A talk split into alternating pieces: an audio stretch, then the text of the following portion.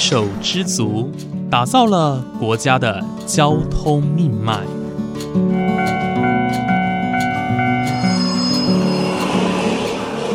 翻山越岭，运送着历史的独家记忆。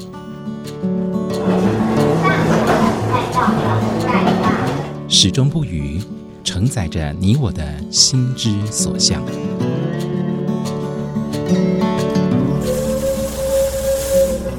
各位旅客您好，欢迎搭乘本班次列车，我是胡浩辰，欢迎来到鬼世界，让我们一起探索铁道文化，感受铁道温度，记录铁道故事。本节目由正声广播公司台中台胡浩辰制作主持，欢迎收听。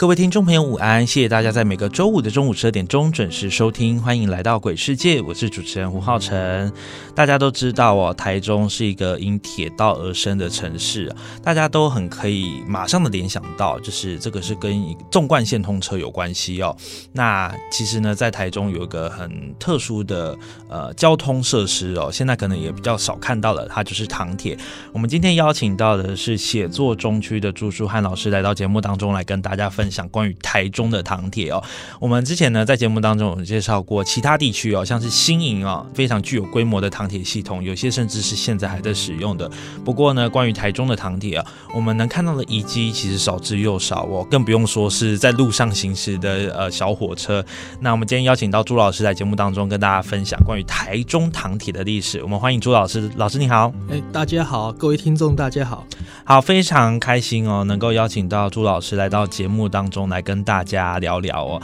老师呢，呃，他自己有创了一个，就是类似网页或是说部落格，他就是把中区的一些故事文化，呃，写上去哦。其实呢，不只是中区哦，它甚至是呃涵盖了整个旧台中县市的一些文化跟历史故事都涵盖在里面哦。好，那我们今天邀请老师来谈谈哦，关于台中的唐铁，我们先从台中的铁道来开始谈好了。呃，刚刚有提到说台中是一个因铁道而生的城市哦。其实大家听到这句话都会想到一九零八年铁呃纵贯线通车，然后在呃台中公园举办全通式的这件事情。但是其实纵贯线之外哦，台中还有很多的铁道系统。我们来请老师来跟大家分享一下，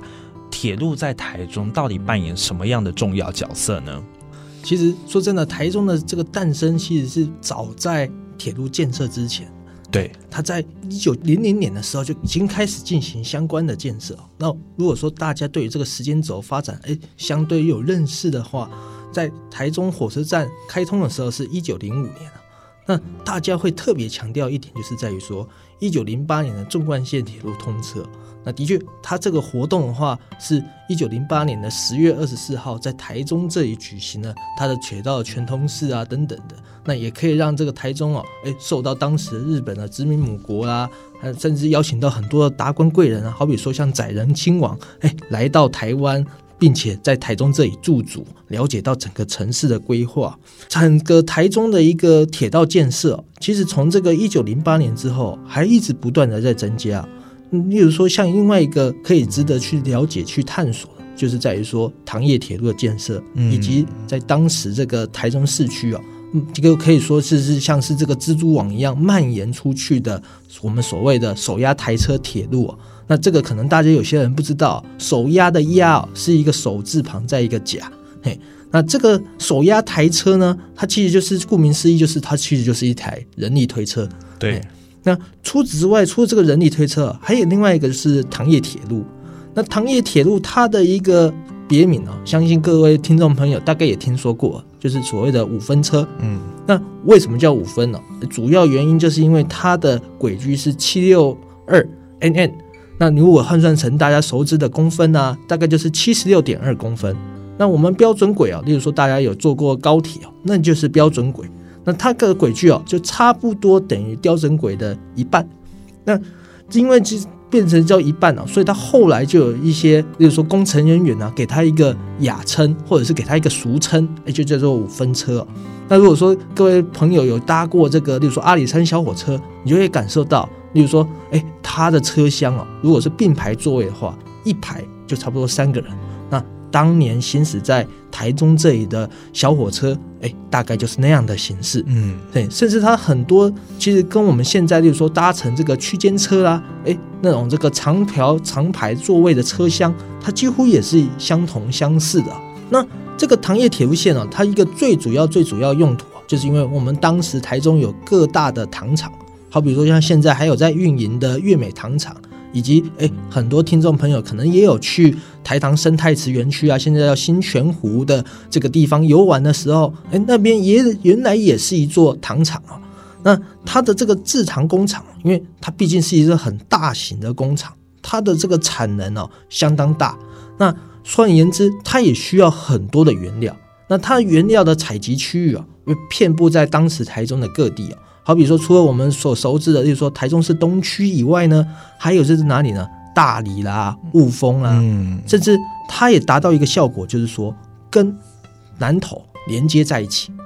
所以它之所以因为它跟南投连接在一起，就给它一个别称啊，就是叫做中南线。嗯，那这顺便再补充一点哦，从南投又一直延伸，哎，延伸到二水，嘿，那个时候当然是叫做浊水车站啊。那二水这个地方，那它延伸的这条线路，哎，又被叫做什么？哎，就是南投到浊水车站这个线路嘛。所以它整条线其实又把它连接在一起。那后来就又有一个把它一个别称叫做中浊线。那这个就是，哎，它可以让大家了解到，它其实当时可以说非常非常重要，它连接了当时台中南投到彰化的整个物流啊跟原料采集的需求。哎，老师想请问一下哦，就是你刚刚有提到说，我们这个中南线不断的延伸，像是有串联到南投啊、彰化的部分，意思是说那边的甘蔗是会运送到帝国糖厂来制制作制成蔗糖吗？哦，因为当时的糖那个糖厂，它的之所以为什么我会特别强调，就是说原料采集区啊，是因为每个糖厂都有自己的原料采集的区域，所以你不能跨区去进行原料采收。哦你所以有一个俗谚嘛，得一公进甘蔗后回下崩，哎，意思就是说啊，我种甘蔗第一撒就是给把种种好甘蔗给这些糖业工厂啊，会社就是那个这个公司的意思。对，那这个这个为什么会这样子？就是因为你只有单一一家工厂，那单一一个公司，那价格随他喊，它大概只能怎样？大概就是把你种植成本再加一点点钱给你去，让你有一些饿不死的营收这样而已哦。所以就会产生这样的俗谚。那其次哦，其实为什么会想要把这些铁道线路把它连接在一起啊？中南线有一个另外一个很重要功能，就是运送货物。然后这个货物哦，哎，其实可能大家有些人也听到过，就是香蕉。运送这些香蕉的货物哦，就是当时的在南投，尤其到现在也是一样，像中寮乡，哎，还是有在产这个香蕉啊等等的。那借由这个铁路来运输出去这些香蕉，就是这个唐中当时中南线的一个用途哦。它也不一定是指运送甘蔗嘛，还有运送哎其他的货物。对，甚至像两地的人员的流动需求，也是需要靠这个铁路线来进行运送。哦，是是是。所以刚刚提到这个中南线哦，其实我就是像我们刚刚提到说，哎，我们其实不一定是只在货物的，它甚至是有时候还有兼办客运的功能哦。其实这就是糖铁在过去大家人民心中的一个很重要的地位，因为呢，它其实就是我们早期的捷运系统的感觉，早期没有捷运嘛，那。这个糖铁呢，很像我们的现在的捷运，它可以把一些比较乡野的地方，呃的人民哦，透过糖铁，它可以我们可以通勤到别的地方去哦。其实这是很多长辈心中的回忆。那呃，想要请问一下朱老师哦，刚刚我们提到了中南线、中浊线啊，就是串联的中彰投地区哦。那像在台中地区，还有没有其他的糖业铁道路线呢？是过去可能算是 F 呃，其实算是很很大条的、很主主要的一条铁路的路线嘛？就是在台中地区有没有这样子的路线？哦，有哦，其实跟可以跟各位报告，当时的糖业铁路线路哦几乎可以怎样？几乎可以环状，就有点像我们现在在谈的三手线啊，台中大三手线那种感觉。哦哎，甚至如果说大家有听到一些讨论的话，不是要新建大甲到后里的这种这个铁道线路吗？对，那其实早在日治时期哦，就有这样的糖业铁路线路，从把大甲跟后里串联起来。那甚至像，例如说大家可能耳熟能详，像东海大学，嗯诶，它也有这个糖业铁路线路经过。哦，那是甚至像我们大理这个正声广播就所在地大理这边，也有一条叫铁路街，诶，以前也有这个铁道线路糖业铁路线连接而过。那另外一个，除了我们刚才介绍到的中南线哦，还有另外一个更重要的一个线路的话，就是所谓的巨星线。巨星线，哎，那聚的话就是聚集的聚，那高兴的兴。那这个巨星线啊，其实就是从哪里通到哪里呢？从我们台中这里通往潭子地区啊。那这条线路它的另外一个优点哦、跟它的哎运载的模式、哦，则是哎主要以这个甘蔗采集啊，那以及还有货运的运运输需求。那可能很多，例如说，你可能回去问一下你的阿公阿妈啊，或者是阿昼还在的话，就问一下阿昼哦，他们可能还也不知道这条线路。诶，的确，因为这条线路的话，其实在日治时期的时候，它就已经停办这个人员运输的用途了。哦，哎，那为什么会停止哦？其实一个很主要的原因就在于说，它的路线哦，跟我们现在所熟知的哎三线铁路，也就是我们现在可能大家可能听到一个专有名词叫做台中线，哎，线路的线，这个线路哎，就是我们的纵贯线铁路台中线这一这个部分的话，它其实有，可以可以说是重叠在一起的。那另外一个，我们刚才提到这个手压台车线路的话，哎，它其实也怎样，也跟这个我们刚才提到巨星线也是这个几乎可以说重叠在一起。嗯，所以这样这样三铁，我们虽然现在讲说三铁共构，但是那那个时候的三铁共构其实是有点互相竞争的这种感觉。是是哎是，那到产生这样结果就是，诶，它的人员的物运输哦，诶，真的是可以说是入不敷出，干脆就停驶下去了。哦那哦，唯一造成它一个可以让它有一个盈余的，甚至它的载运量有增加一个活动啊，在一九二六年曾经有办过一个台中一个非常大型的博览会活动，叫做中部共进会。嗯，那这个活动的话，大家可以想象一下，哎，就是像我们现在台中，就是说花博啊那种感觉。嗯，但当年的这个中部共济会这种花博，类似像我们像花博这种活动的话，哎，它是办在我们市区里面的，是哎所以当时这个办这个活动的话，其实某方面而言呢、哎，是需要靠这些铁道交通来帮忙营运，来帮忙这个转运这些人流啊等等的。所以包括像我们糖业铁路线，还有像是哎手压台车这种这个手推车的线路，哎，它在这个时间点的话，基本上是非常忙碌，甚至只是帮忙这个台中哦运输这些人流哦。哎，是，所以这个巨星线，呃，在就像老师刚刚说的，它其实过去是呃，除了原本哦它的货运的功用之外，它还其实它在你刚刚说一九二六年的时候，它有办理非常大的一个疏运的一个功用，哎，对对对，所以它过去是有在兼办客运的业务，是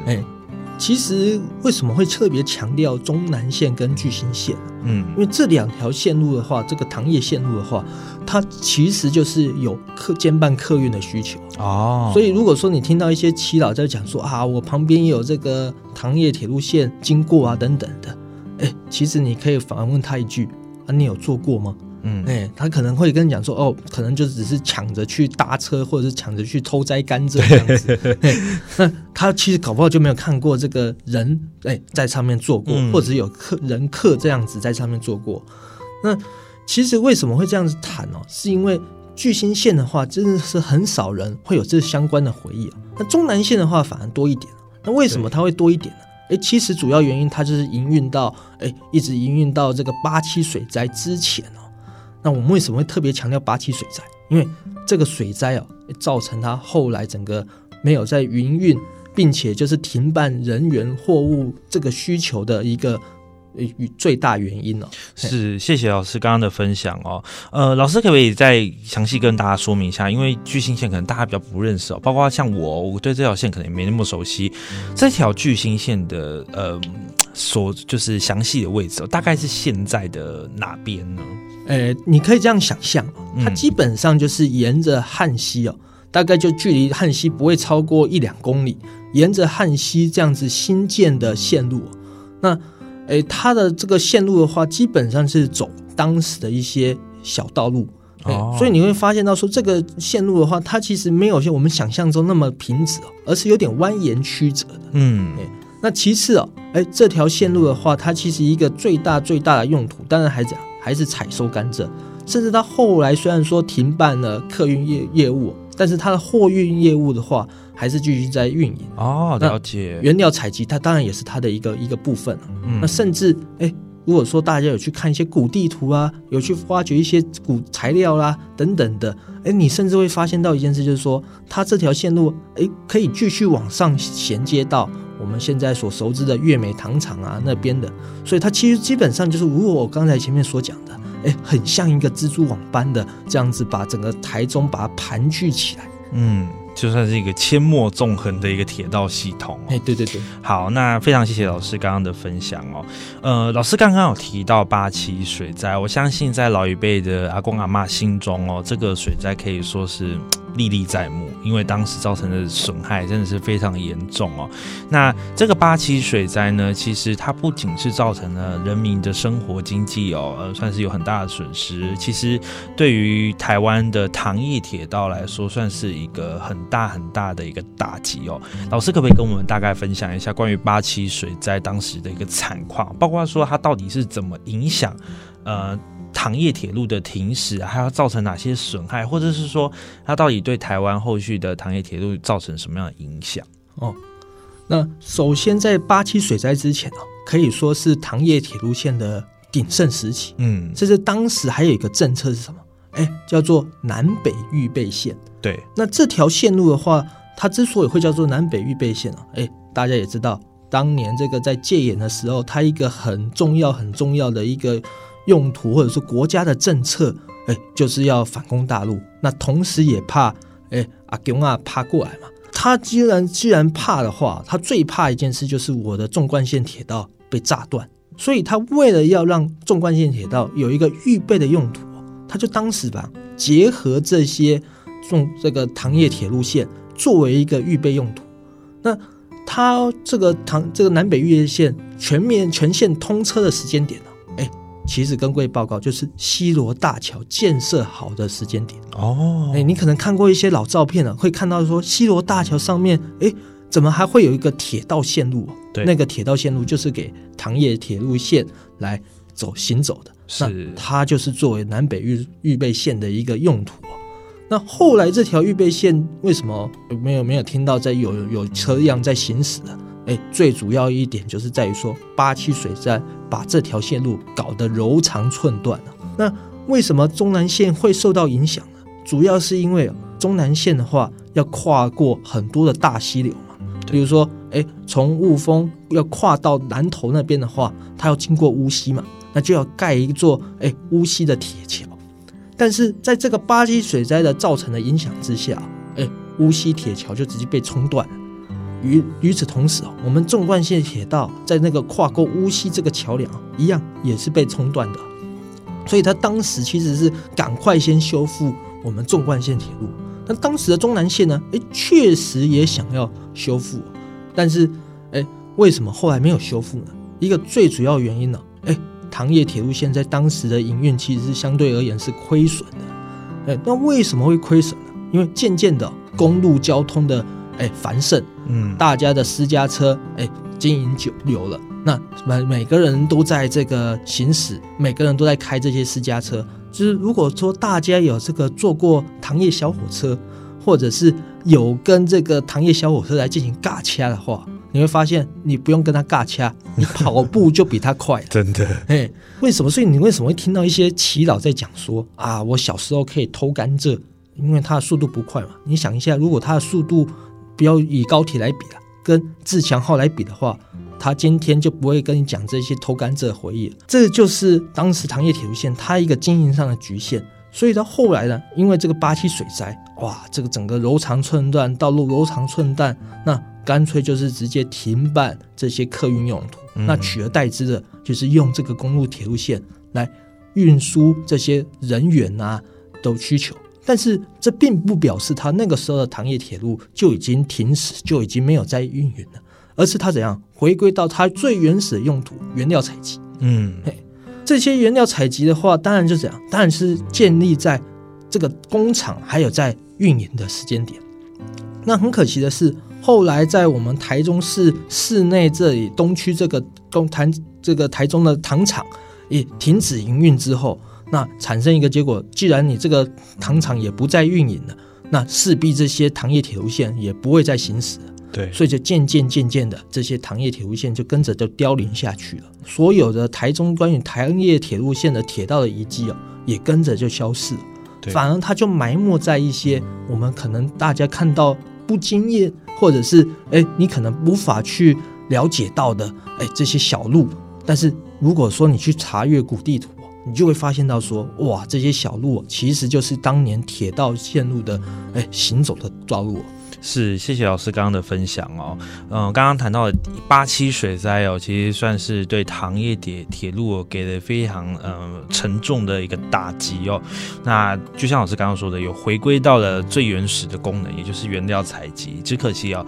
到现在呃所剩的糖业的运呃糖厂的运行哦，其实运行的地方也不多了。那包括许多的糖业铁路，也就是慢慢的被拆除、被废除等等的、哦。那其实蛮可惜的，因为过去哦，像台中地区也有很多糖厂的存在哦，像老师刚刚提到的帝国糖厂啦、月梅糖厂，或是乌日也有糖厂等等哦。那想请问一下老师哦，呃，刚刚提到那么多糖厂都已经消失了，甚至是说糖铁已经消失，目前哦，在台中还有没有办法看到一些糖铁或者是糖厂的遗迹呢？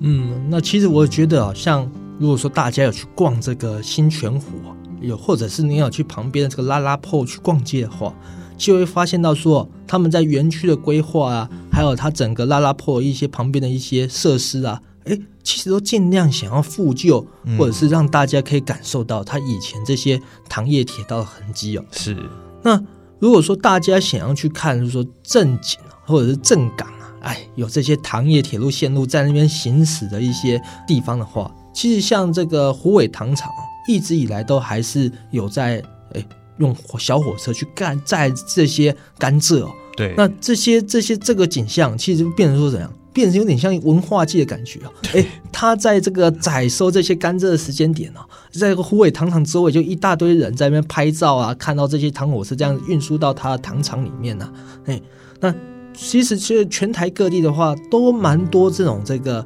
糖业小火车，还是有在这个行驶。例如说像彰化的西湖糖厂啊，还有像嘉义的蒜头糖厂啊，哎，这些糖厂的话，都还是有一些小火车在行驶的。那并且就这样，大家还可以上去搭乘。虽然说你会发现到一件事啊，就是哎，这个小火车的行驶速度真的是你可能走路都快要跟它赶上了。那其次啊，呃票价还蛮贵的。哎、嗯，这个确实，但是你也大家可以想象一下，这些铁路的遗迹，这些铁路的文化保存，它其某方面而言，真的是需要各种各样的人来努力的，甚至很多这种这个来维持它营运的司机啦、员工啦，哎，很多的其实都是他们糖厂自己退休后的员工，那实在是不忍心这些铁路线就全部又会荒废掉，所以干脆呢，哎，这个自自力营造。帮这个火车线路、啊、把它这个继继续让它运营下去、哦，变成一个文化传承的感觉。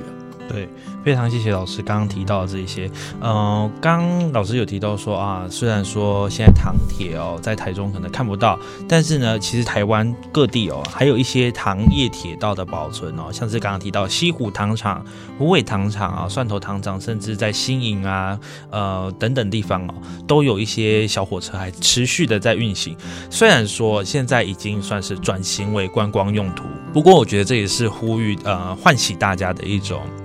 文化保存的一种意识吧，对，就是希望大家可以正视这一段过去哦，而且是让台湾在某个时期哦，经济哦能够持续不断稳定的进出口哦，非常重要的一个交通命脉。那它现在就是转型成为了一种文化呃的一种传承的使命哦，甚至是说观光的使命。那带着大家可以认识这更多这个关于糖业的文化。好，那今天非常谢谢朱书汉老师来到节目当中跟大家谈谈哦，关于这个糖业铁道哦，呃，尤其是在台中地区哦，大家可能现在已经渐渐淡忘的一些呃铁路路线啦，或者是说以及哦，呃，透过老师今天的分享哦，都可以更清楚的了解到我们台中在地的历史。谢谢老师。好，谢谢各位听众。